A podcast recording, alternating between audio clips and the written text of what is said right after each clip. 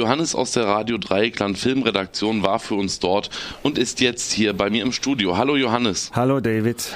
Du berichtest für uns regelmäßig von der Berlinale und warst jetzt zum ersten Mal in Cannes. Wie waren deine Eindrücke von deinem ersten Besuch dort? Groß und tief. Wir sind gestern zurückgekommen, also es ist wirklich noch alles sehr taufrisch, die ganzen Erlebnisse. Und ja, ich habe schon ein bisschen Erfahrung von der Berlinale, die jetzt auch kein ganz kleines Filmfestival ist. Aber ich würde jetzt sagen, so nachdem ich jetzt zum ersten Mal in Südfrankreich war, es ist doch tatsächlich eine Nummer größer und eine Nummer beeindruckender. Es ist eine Nummer turbulenter und auch ein bisschen chaotischer.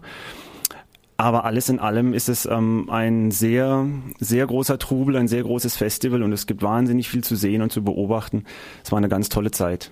Wie muss man sich das vorstellen? Cannes gilt ja als sehr chaotisch und gleichzeitig auch als sehr snobbisch, snobistisch. Also.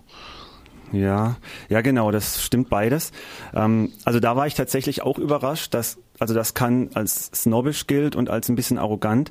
Das ist nichts Neues. Das ist der Ruf, der dem Festival vorauseilt. Zum Beispiel braucht man, wenn man abends in die großen Premieren, in die Weltpremieren rein möchte, wo dann auch die Filmemacher, die Regisseure, die Schauspielerinnen anwesend sind, eine ganz spezielle Abendgarderobe. Und da ist das Festival sehr streng. Ähm, die Frauen haben ein Kleid zu tragen und die Männer einen Anzug und eine Fliege und Lackschuhe. Und wer das nicht tut, der kommt einfach nicht rein. Da gibt's auch gar keine Toleranzgrenze und das ist in anderen Festivals, zum Beispiel in Berlin, nicht so streng. Ähm, dann ist es so, dass es auch tagsüber schon so ist. Es gibt da keine Kleiderordnung, aber es macht sich schon nicht schlecht, wenn man da mit langer Hose und einem Hemd ins Kino geht, auch wenn man morgens um neun schon ins Kino geht. Die ganze Atmosphäre ist so ein bisschen ähm, Côte d'Azur-mäßig. Also es ist einfach sehr wohlhabend, die ganze Region dort und äh, sehr snobbisch. Und es gibt in jeder Stadt einen großen, großen Yachthafen und das überträgt sich auch ein bisschen auf das Festival. Du hast dem Dresscode entsprochen, nehme ich an. Selbstverständlich nicht. Ich oh. war ja schließlich für Radio Dreieckland vor Ort. Ich hatte aber auch den den Vorteil, dass ich presseakkreditiert war. Das heißt, in diese großen Premieren komme ich eh nicht rein. Das heißt, ich brauchte diesen Dresscode gar nicht, denn tagsüber reicht ein Hemd und dem habe ich mich dann tatsächlich aber auch gebeugt und fand es dann so, nachdem ich es am ersten Tag noch ungewohnt fand, gar nicht so schlecht und irgendwie auch mal ganz interessant und ganz witzig, eine Zeit lang mit Hemd ins Kino zu gehen. Hm. Ähm, den Preis äh, in Cannes hat gewonnen der japanische Film Shoplifters. War das berechtigt? Was war das für ein Film?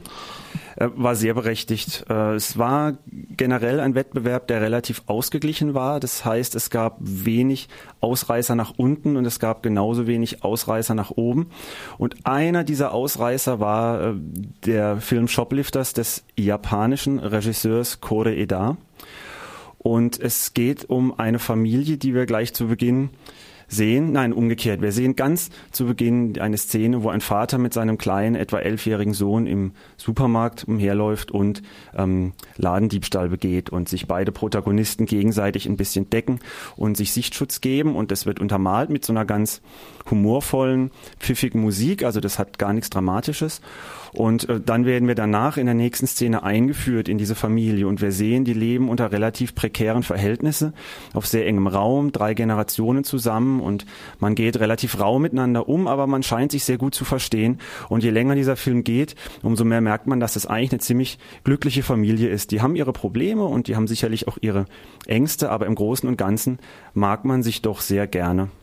Und dann gibt es einen Satz noch und dann gibt es einen Twist in diesem Film, der ganz viel auf den Kopf stellt. Und dieser Twist kommt relativ überraschend und äh, ist, hinterlässt sehr viel Eindruck. Und dieser Film ist klasse und er ist meiner Einschätzung nach in dem gesamten Wettbewerb das kompletteste Kunstwerk gewesen. Er ist, hatte das beste Drehbuch, er hatte wahrscheinlich die beste Schauspieler, Riege oder sagen wir nicht die beste, aber das Zusammenspiel von Drehbuch, von Schauspielern, von Setdesign, von Kamera, das war alles sehr, sehr gelungen, eine sehr gelungene Melange und deswegen meiner Einschätzung nach der würdige Gewinner der Goldenen Palme. War also auch dein persönlicher filmischer Favorit dann, ja? Ja, einer. Also im Wettbewerb war das mein Favorit. Ich habe mich gefreut, dass der gewonnen hat. Ich, ähm, hätte das, glaube ich, auch so entschieden, wenn ich etwas zu entscheiden gehabt hätte. Es gibt natürlich noch Nebensektionen, die nicht um diese legendär berühmten Palmen konkurrieren. Zum Beispiel die Sektion Un certain regard, in der sehr ambitioniertes, sehr gutes und interessantes Autorenkino aus aller Welt läuft. Und da gab es auch die eine oder andere Entdeckung, auch ein Film aus Deutschland von einem deutschen Regisseur der Berliner Schule namens Ulrich Köhler. Der Film heißt In My Room und das ist ein bisschen so eine Parabel über Selbstfindung in einem dystopischen, postapokalyptischen Gewand, aber hat nichts zu tun mit 28 Days Later oder mit The Day After Tomorrow, sondern ist sehr naturalistisch und sehr allegorisch und sehr interessant. Der kam auch sehr gut an bei Publikum und bei der Kritik. Und es gibt also auch in anderen Bereichen ganz tolle Filme, aber im Wettbewerb bleibe ich dabei. Kore Eda hat da ähm, zu Recht die Goldene Palme geholt. Gab es auch Zeichentrickfilme? Ähm, Puh, äh, es gab keine reinen Animationsfilme, zumindest sind mir keine über den Weg gelaufen. Es gab aber immer mal wieder auch in der Kurzfilmsektion Filme, die zumindest teilanimiert waren oder in denen einzelne Sequenzen animiert waren, sei es entweder durch Zeichentrick oder durch Stop Motion oder durch Figuren. Äh, das gab es immer wieder, aber es gibt meiner Einschätzung nach keinen Animationsfilm, aber da begebe ich mich ein bisschen auf dünnes Eis, weil ich nicht das Komplettprogramm mit seinen ganzen verästelten Sektionen im Kopf habe. Zumindest ist mir nichts bekannt, dass irgendein beeindruckender Animationsfilm lief. Mhm. Und hast du Tipps für potenzielle Kannfahrer, die jetzt selber dort mal hinfahren wollen zu diesem Festival?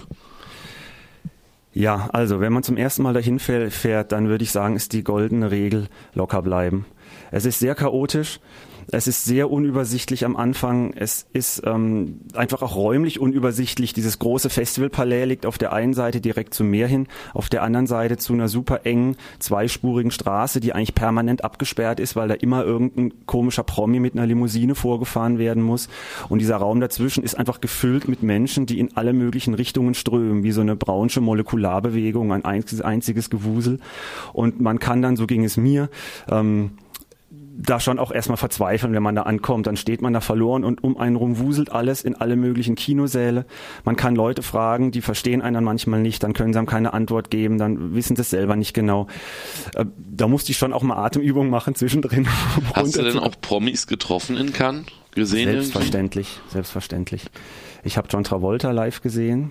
Der hat ein Panel, eine Diskussionsrunde, so eine Talkrunde gehabt mit einem Moderator, zwei Stunden gesprochen. Das war sehr interessant, dem konnte man als im Zuschauerraum beiwohnen.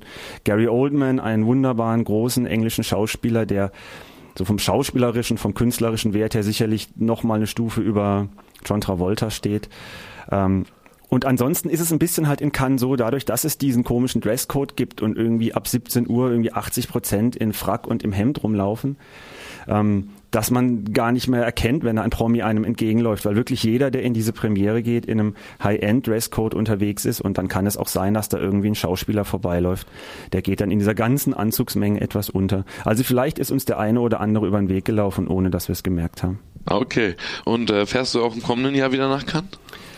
Ja, das wird sich weisen. Wir machen das ja alles hier mit unseren Festivals einfach äh, leidenschaftlich als, als Hobby-Festivalbesucher.